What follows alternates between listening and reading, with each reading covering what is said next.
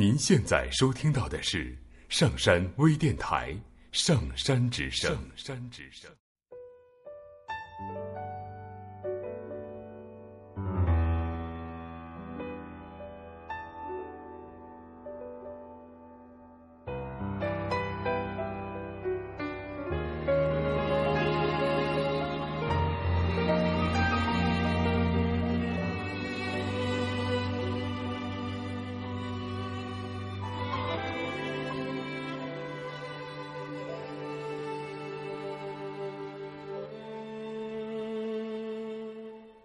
曾经我以为有爱就满足，为你打扮，为你跳舞，祝你爱的事物。Hello，我是扣子小豆子，我在江苏宜兴。今天呢，我家这里的天气很不好，外面湿漉漉的，不知道在你那里有没有一个明朗的早晨。这段时间跟朋友们聊的最多的，就是关于未来向哪走，或者是将来独自一个人面对这个世界的诸如此类的话题。恰巧在豆瓣上也看到了一篇非常对我胃口的文章，叫做《享受一个人的时光》。一个人生活其实真的不错，自享受。我并不缺少什么，偶尔会寂寞，我无法辩驳。但爱情不该是孤单的避难所，但爱的拥抱不只是个依靠，不像天空，而是想一起创造。你在家乡。大鱼儿的天空，相爱有多美好？没有你，我不会知道。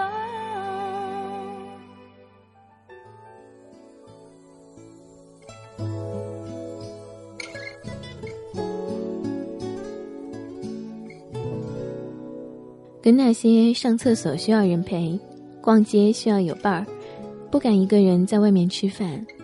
旅行喜欢跟团或者需要男朋友全程的陪伴，女生相比，我这个喜欢单独行动的女生会显得有点古怪。我的个性并不孤僻，也喜欢交朋友，但是却真心喜欢一个人的时光。也许因为性格当中天生不怕孤独，不以独处为苦，反以为乐，而且缺乏耐心又不喜欢等人，所以我常常一个人可以去做很多的事情。比如一个人看电影，一个人逛街，一个人去西餐厅吃饭，一个人看医生，一个人去旅行。我有一个女性朋友，喜欢在开车的时候给别人打电话。有一回给她打电话谈个小事，两分钟就谈完了。准备挂电话之际，她说：“再陪我聊聊呗。”我不好意思拒绝，于是我们开始东拉西扯。从个人工作到休闲活动，从娱乐八卦到社会新闻，巴拉巴拉的一大堆。末了，他说：“我终于开到家了。”才挂了电话。对他来说，开车时那一两个小时的孤独是难以忍受的，所以他常常在那个时候找人聊天。身边的朋友知道他这个习惯后，如果在忙，看到他的电话就会故意不接。其实，开车的时候打电话是很不安全的行为。虽然我不会开车，但是我想，如果开车的时候能够打开收音机，一个人听听电台，听听音乐，也是很不错的。也许等我学会开车的时候，会因为开车技术太差而手忙脚乱，除了专心开车，其他任何事情都做不了。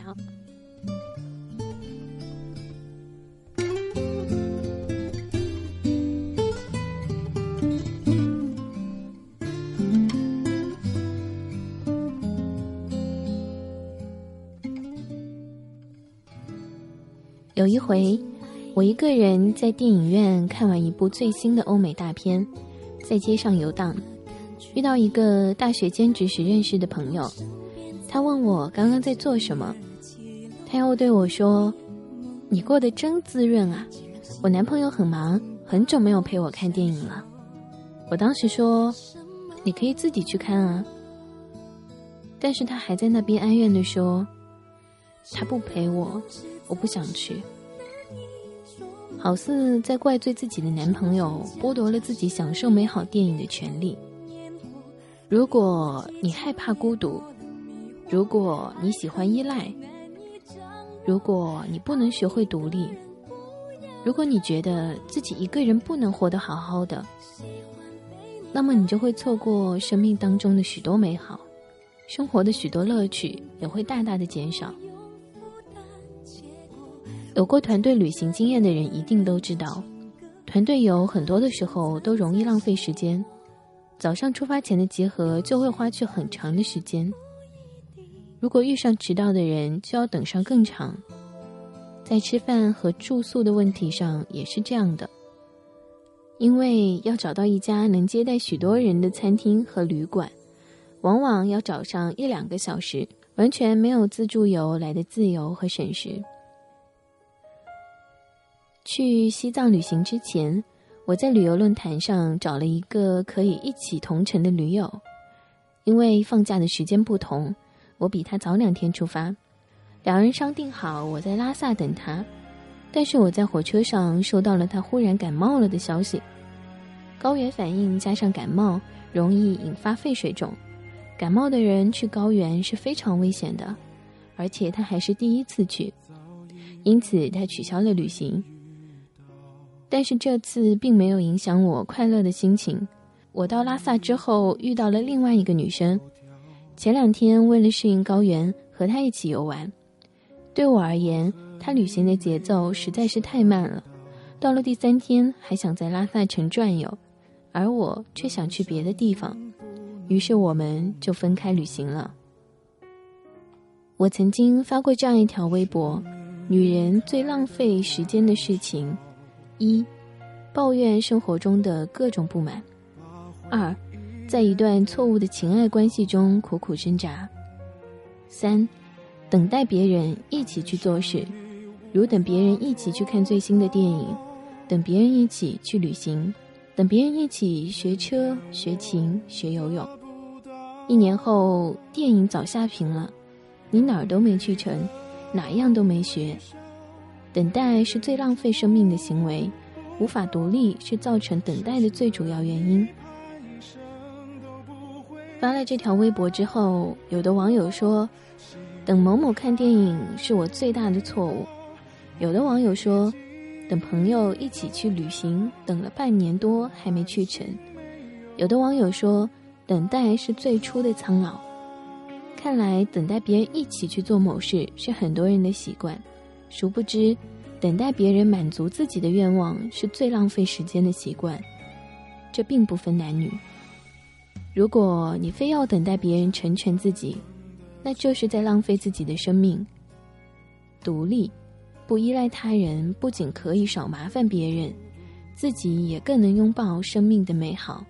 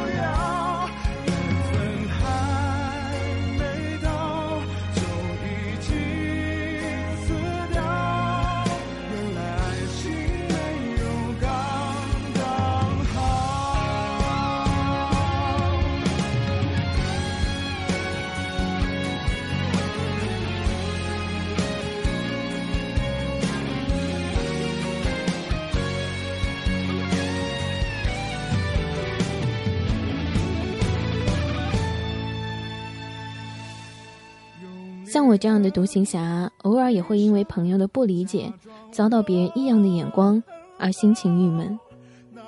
某一天，快到下班的时间了，忽然想念起一家平价意式餐厅的意面，因为不喜欢临时约朋友，那时的收入也不多，自己龟毛的很，不想请客。下班以后就一个人跑去那个餐厅吃饭，我一边畅快的大口吃着意面，一边惬意的喝着六块钱一杯的冰镇白葡萄酒时，遇见了以前的旧同事兼朋友，她和男朋友来吃饭，本想装着没看着。但他眼尖的看到我了，问：“你怎么在这里呀？和朋友一起吗？”我说：“我是一个人来的。”哦，嗯，怎么一个人呢？他开始流露出同情和关心。我撒谎说：“刚好路过这里，又到了晚饭的时间。”他建议：“要不要和我们坐在一起？”实在是不想当电灯泡。又怕他继续问长问短，我只好老老实实的回答：“我喜欢一个人。”然后他才带着眼中的不解和同情，和自己的男朋友找好位置坐下。原本的自我感觉良好、胃口和心情都极佳的我，心中美好的感觉开始一点点的消失，开始感觉不自在起来。之前还打算吃完面再点一杯葡萄酒，坐在餐厅软软的沙发上。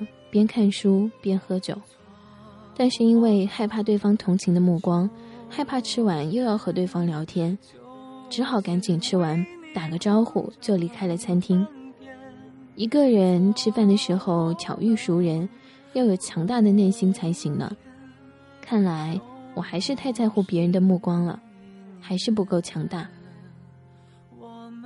我喜欢的日本绘本作家高木直子。写了一系列的一个人的书，有一个人上东京，一个人泡澡，一个人的第一次，一个人去旅行，一个人去跑步。其中，一个人住第五年，一个人住第九年，最让我喜欢。也许到现在，他应该一个人住到第十一年了吧？因为中学、大学都过着集体的生活。同时，又由于十几岁就离开父母过集体生活，在这个过程当中，我学会了很多生活的技能，所以我很渴望自己独居的日子。毕业后，因为第一份工作的收入很低，上海租房的房租又不便宜，所以只能和几个大学里要好的同学住在一起。直到毕业后的第四年，我才真正开始过起了一个人的生活。一个人住，虽然会遭遇感冒时躺在床上，也要爬起来自己烧水吃药的凄凉，也会碰到做噩梦惊醒，只能对着天花板发呆的无聊，或者失眠的时候看着天一点点亮起来的寂寞，还会发生看了恐怖片之后不敢上厕所时的害怕。但是更多的时刻是自由和充实。可以一个人窝在被子里安静的看书、看电影，可以按照自己的口味做自己喜欢的饭菜吃，可以好几天不拖地、不叠被子、不洗脏衣服，也不会觉得不好意思。早起或者晚睡也不必害怕吵醒别人而蹑手蹑脚。看电视的时候可以只看自己喜欢的节目，而不必顾虑他人的感受，因为根本没有其他人。一个人的时光，真是又寂寞又美好呢。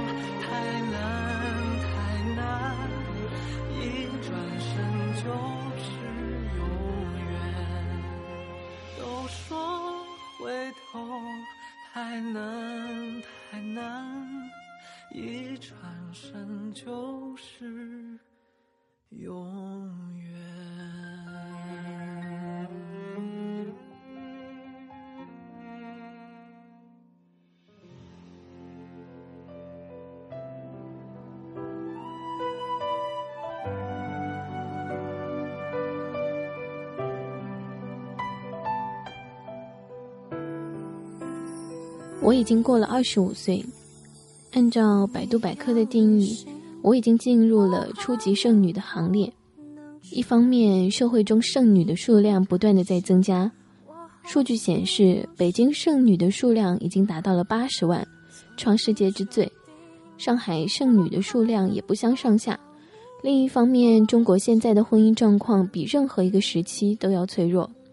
北京、上海这样的一线城市，离婚率已经超过了百分之三十，甚至直逼百分之四十的势头。婚外情是离婚的第一大杀手，而那么多的征婚网站、电视相亲节目的火热程度，更加让我看到了中国婚恋市场的严峻形势，以及真爱难觅、家庭难建。婚姻让大多数的人无法抱有太多的期望和自信。虽然我依然渴望着爱情，憧憬着婚姻，但是基于这样的社会现实，我一边寻找着真爱，一边享受自己一个人的生活。所谓剩女或者孤女都不可怕，可怕的是你没有做好准备，也没有相应的能力来面对这样的生活。我觉得我自己做好了最好的准备。具备了一个人独自生活的能力，我甚至做好了没有爱情也能好好生活的准备。事实上也是如此。过去的二十几年当中，有很长的时间我都没有爱情，我也一直活蹦乱跳、精神抖擞的生活着。生活中遇到一些姑娘，会寄希望于未来，也寄希望于另一个男人的身上，觉得自己遇上另一个人。生活就会发生翻天覆地的变化，就会和对方过上好日子。我认为，在家天天喊着无聊的人，出远门还是会喊无聊。如果你想着到处寻找有趣，那么就请你把有趣带在身上。一个无趣的人看到的世界是不会有趣的。到处寻找爱的人，也请你把爱带在身上，否则永远也找不到。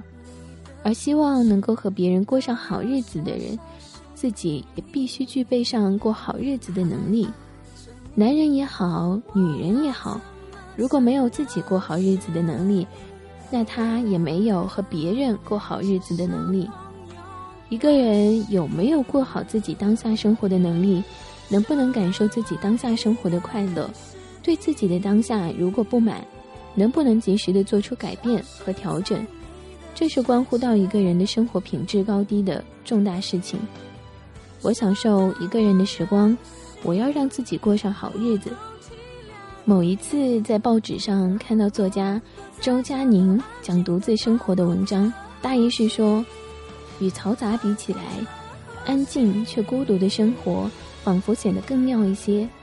一个人至少得有一段时间或者几年的时间要一个人生活。这样才能够听到自己的节奏。这些话我心有戚戚焉。这种自我的节奏在内心慢慢滋长，成为一股力量。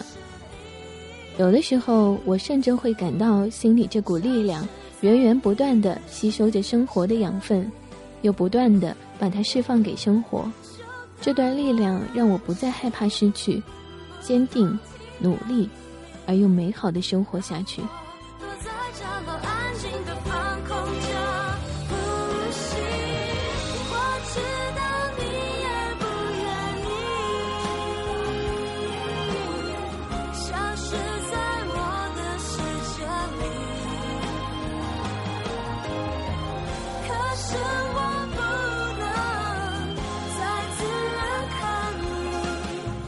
装作两个人什么都没